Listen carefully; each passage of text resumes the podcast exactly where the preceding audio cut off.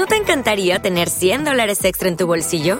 Haz que un experto bilingüe de TurboTax declare tus impuestos para el 31 de marzo y obtén 100 dólares de vuelta al instante. Porque no importa cuáles hayan sido tus logros del año pasado, TurboTax hace que cuenten. Obtén 100 dólares de vuelta y tus impuestos con 100% de precisión, solo con Intuit TurboTax. Debes declarar para el 31 de marzo. Crédito solo aplicable al costo de la presentación federal con TurboTax Full Service. Oferta sujeta a cambios o cancelación en cualquier momento. Debates, polémicas y controversias en el mundo de la nutrición son las temáticas de las que charlamos hace poco en el programa de televisión española La aventura del saber. La periodista Mara Petersen, ex compañera mía en Radio Nacional, conduce esta entrevista en la que pretendemos aclarar muchos de los grandes líos que tenemos hoy en la alimentación. Os dejo con el audio de la entrevista que fue emitida en la 2. Disfrutadla. Quizás es uno de los ámbitos en los que hay una mayor desinformación y controversia, y eso que en ello nos va la salud. Entre los numerosos debates que hay actualmente sobre la alimentación es difícil saber con seguridad si el ayuno intermitente es saludable, si es mejor comer sin gluten, si el azúcar de la fruta engorda o si debemos restringir el consumo de hidratos y aumentar el de proteínas. Sobre todo esto nos habla este libro. ¿Qué pasa con la nutrición? Su autor es el dietista, nutricionista Aitor Sánchez y está editado por Paidos. Aitor, ¿qué tal? Bienvenido, ¿cómo estás? Hola Mara, muy buenas, ¿qué tal todo?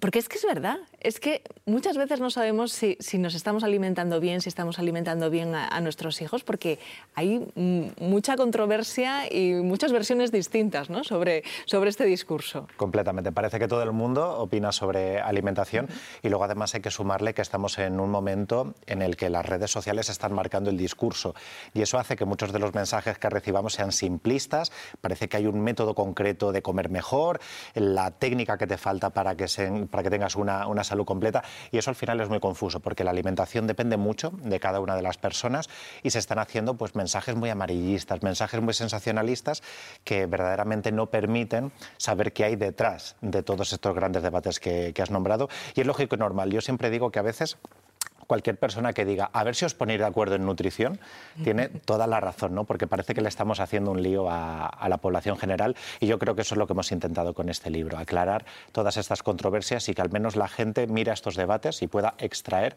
cómo utilizarlos, qué eh, qué aprendizaje sacar de cada uno de ellos y cómo finalmente aplicarlo a nuestro día a día. Claro, porque aparece una dieta, se pone de moda y parece que es la, la mejor y la que mejor nos puede funcionar a todos. ¿no? Claro, y no tiene por qué ser así. Eh, nos gusta mucho decir también en nutrición que si las dietas milagro funcionasen, no tendríamos que inventar una nueva cada año. ¿No? Es decir, ¿por qué siempre tienen que traer una nueva moda en alimentación? Bien, porque esto es únicamente un cambio de relato. A lo mejor hace 20 años estaba de moda los antioxidantes, la década pasada eh, todo el tema de la inflamación. Hoy se habla mucho de la microbiota o se habla mucho de algunos aditivos en concretos. Parece como que hay que cambiar el, foco de atención para em, llamar mucho nuestra atención. Y verdaderamente lo que era sano en los 80, en los 90 y ahora eh, tiene mucho en común. Una dieta basada en vegetales, en materias primas, en intentar cocinar más. Es decir, que muchas veces lo que trabajamos en consulta o lo que trabajamos en divulgación es más bien romper mitos sobre alimentación, porque ya todo el mundo sabe que las frutas, que las verduras, que las hortalizas y las legumbres son saludables. No vamos a descubrir esas cosas. Y los alimentos que son malsanos también los tiene muy claro la, la, sociedad. Entonces, más bien vamos a intentar echar un cable para mm, aclarar todas estas dudas y mitos. Venga, vamos con una de esas modas. Empiezas por el ayuno intermitente. ¿Sí o no? Bueno, pues el ayuno intermitente depende, es únicamente una herramienta y entre todos estos mensajes como, como muy contradictorios, porque hay gente que dice que es peligrosísimo y que directamente te va a causar que te desnutras. Y, en cambio hay otras personas que te están diciendo que es la solución y es mágico para... y que se sienten muy bien. Claro, y, puede ser, ¿no? Eh, es decir, parte de los dos discursos tiene algo de verdad, pero únicamente se trata de una técnica más. El ayuno intermitente consiste en restringir nuestra de ingesta a unas pocas horas a lo largo del día. Es decir, que al final tienes que estar sin comer unas 14, 16 horas. ¿Qué genera esto en tu cuerpo? Que seas incapaz de comer todo lo que necesitas. Y al final, todas esas supuestas ventajas que tiene el ayuno intermitente son las ventajas derivadas de haber perdido peso si es que al final de ese proceso has logrado perder peso. Eso que dicen de mejora tu composición corporal, hace que pierdas grasa, hace que estés más saciado. Bueno, claro, es que durante seis u ocho horas a lo largo del día es prácticamente imposible meter todas las calorías que necesitas a lo largo del día. Entonces la gente que hace ayuno intermitente se autoimpone esa ventana horaria restringida. No, es que solo voy a comer, merendar y cenar, por ejemplo. Claro, ahí es muy difícil que a lo mejor metas 2.500 o 3.000 calorías, si es lo que necesitas. Entonces el resultado deriva de haber restringido ingesta de calorías. Pero esa consigna, ese mito de las cinco comidas al día, ¿hay que seguirlo o no? Pues no tiene por qué. Y esto, rompiendo una lanza a favor del ayuno intermitente, sí que es un mensaje al que está contribuyendo, ¿no? Porque está em, rompiendo un poco esa idea. No hace falta que comamos cinco veces al día. Lo importante es que nuestras ingestas sean saludables. Es más, hoy estamos en un momento en el que los estudios nos dicen que sería preferible no estar todo el día comiendo. Algo que se decía mucho en los años 90, de reparte mucho las ingestas poquito a poco a lo largo del día. Ahora no. Ahora vamos huyendo un poco de eso porque nuestro cuerpo también necesita estímulos y necesita momentos en los que guardemos energía y momentos en los que tengamos que recurrir a nuestras reservas. Claro, em, imagínate todas las personas que a lo largo de su vida nunca han ayunado más de ocho horas o nueve horas. Claro, llega un momento en el que el cuerpo no está acostumbrado a recurrir a tus reservas. Dice, oye, que, que me falta aquí mi dulce de media mañana, que me falta mi dulce de media tarde. Es decir, también necesitamos que nuestro cuerpo se, se estimule con eh, momentos de ingesta y momentos de ayuno para que todas esas rutas metabólicas no estén oxidadas. Entonces, mm, aquí es cierto que eh, ir hacia un modelo de tres o cuatro ingestas hoy en día parece que podría ser incluso mejor que esa antigua recomendación de cinco o seis. Otro de, los campos de batalla, los hidratos de carbono, siempre se nos ha dicho, mejor reducirlos. ¿Es cierto o no? Em, depende de la persona. Es completamente cierto que si somos personas sedentarias, los hidratos de carbono será seguramente el apartado de nuestra dieta que está más justificado empezar a restringir. Porque claro, no vas a quitar de tu comida de tu cena ni las verduras ni la parte de proteína, porque esas, esos grupos alimentarios, esas funciones tienen que estar cubiertas sí o sí. Los hidratos de carbono únicamente cumplen función energética. Y si estamos todo el día en el sofá, nuestro trabajo es muy sedentario, no nos movemos, ahí tiene sentido empezar a restringir. Claro, por supuesto, si hablamos de hidratos malsanos, es decir, mm. dulces, bollería, refrescos, galletas, todo eso por descontado. Pero luego, incluso si nos vamos a las versiones que son un poco más saludables, como por ejemplo los cereales, nos podemos ir también a las patatas, ¿no? a los tubérculos, ahí digamos que habría que tomarlos acorde a nuestra actividad física. Si te mueves más, entrenas, habrá más espacio en tu dieta para esos alimentos. Si por el contrario es más sedentario, habrá que restringirlos. Cosa que no quita que mm, todos estos nuevos enfoques de dieta cetogénica o que muchas veces son muy críticos con un alimento simplemente porque te sube el azúcar, ahí están patinando, se están equivocando. Decir que la fruta es mala porque te sube el azúcar es un gran error. Decir que las legumbres son malsanas porque tienen hidratos de carbono o que una patata es malsana porque tiene hidratos de carbono es un error en sí mismos. Aquí lo que hay que hacer es que esa ingesta sea acorde a nuestra actividad física y entonces pues, pues será una, dieta completamente saludable. ¿Y qué hacemos con el pan? Bueno, el, que tanto nos gusta.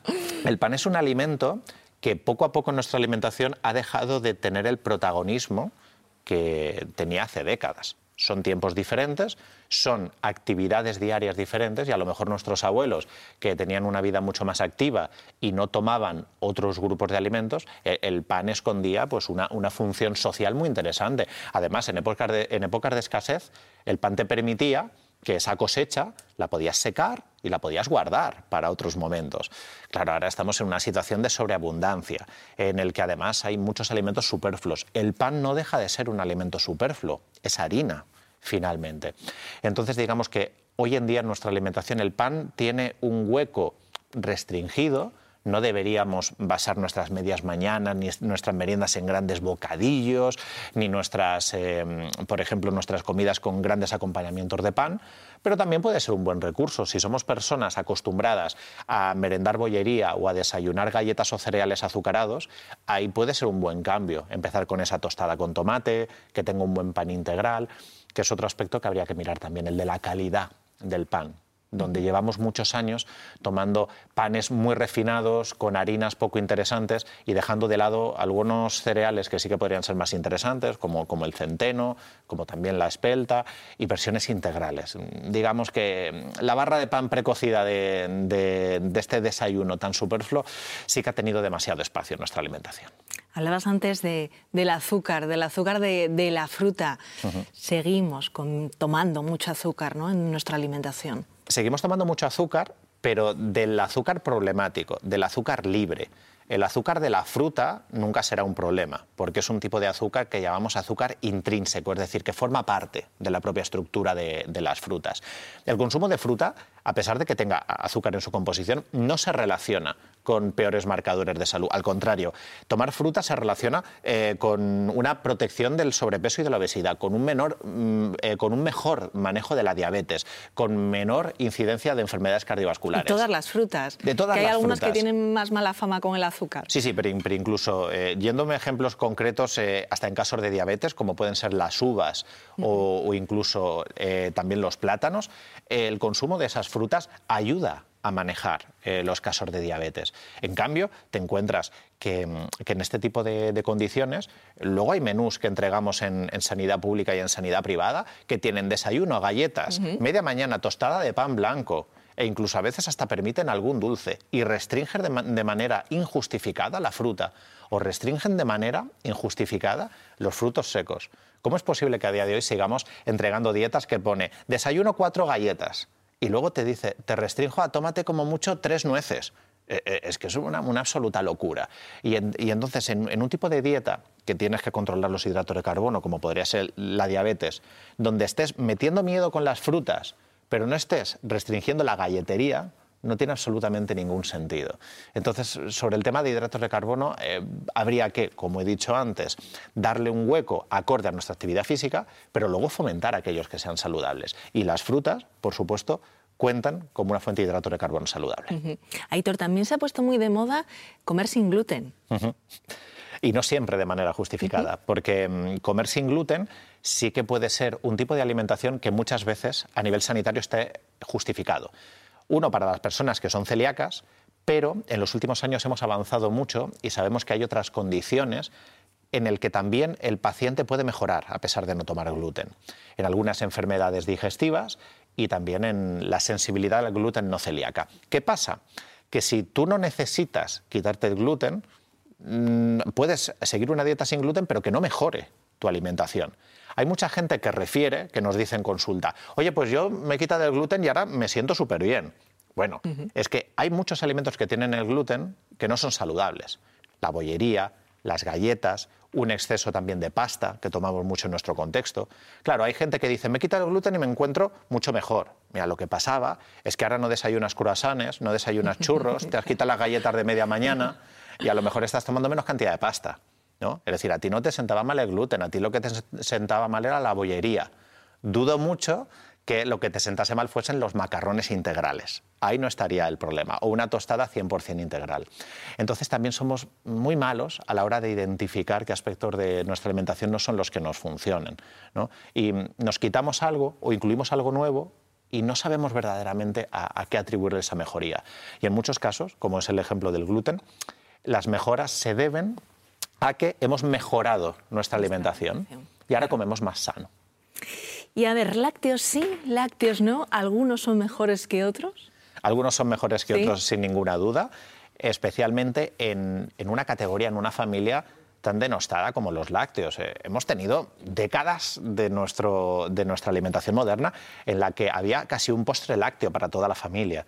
Eh, un gran ejemplo han sido los yogures. Había un yogur para cada miembro de la familia y, la industria láctea nos ha hecho creer que, que eran imprescindibles eh, y que iban a mejorar nuestra alimentación para todas y cada una de las condiciones tu primer yogur para cuando eres un bebé, cuando ya eres, eh, estás en la infancia, un yogur de cada sabor azucarado y para que te guste. Luego nos vamos a eslóganes de, encima no uno, eh, encima te daban dos y, tomando con abundancias.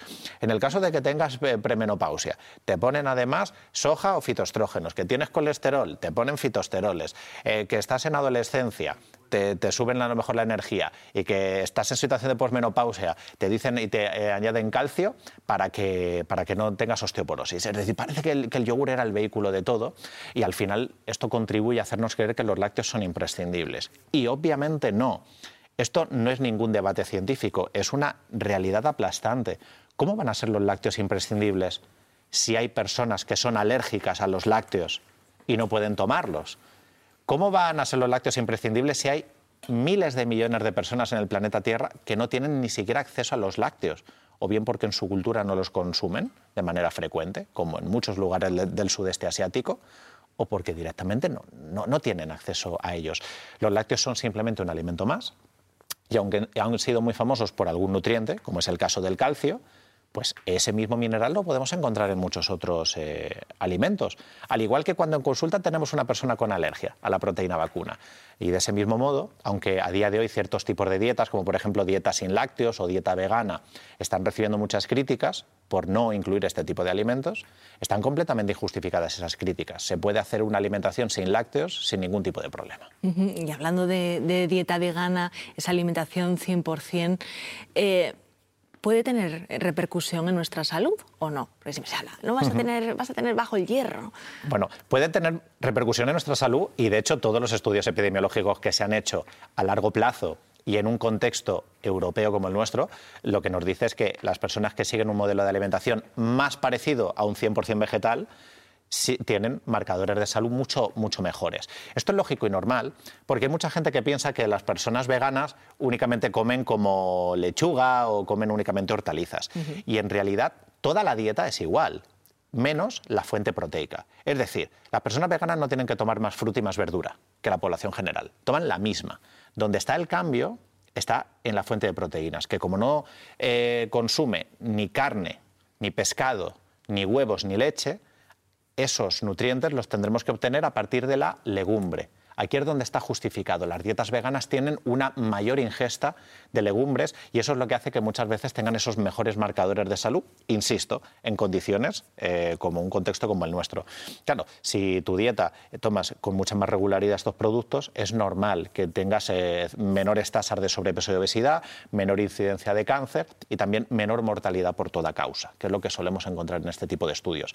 Y claro que hay que construir esa dieta de una manera saludable, como cualquier otra si haces una dieta vegana mal planteada, puede que no tengas suficiente calcio, por supuesto, como todas las personas que siguen una dieta convencional y no toman suficiente hierro. Y luego tenemos unas tasas de anemia ferropénica enormes en nuestra sociedad. Así que dieta vegana, dieta mediterránea o dieta convencional, todas ellas tienen que estar bien planteadas.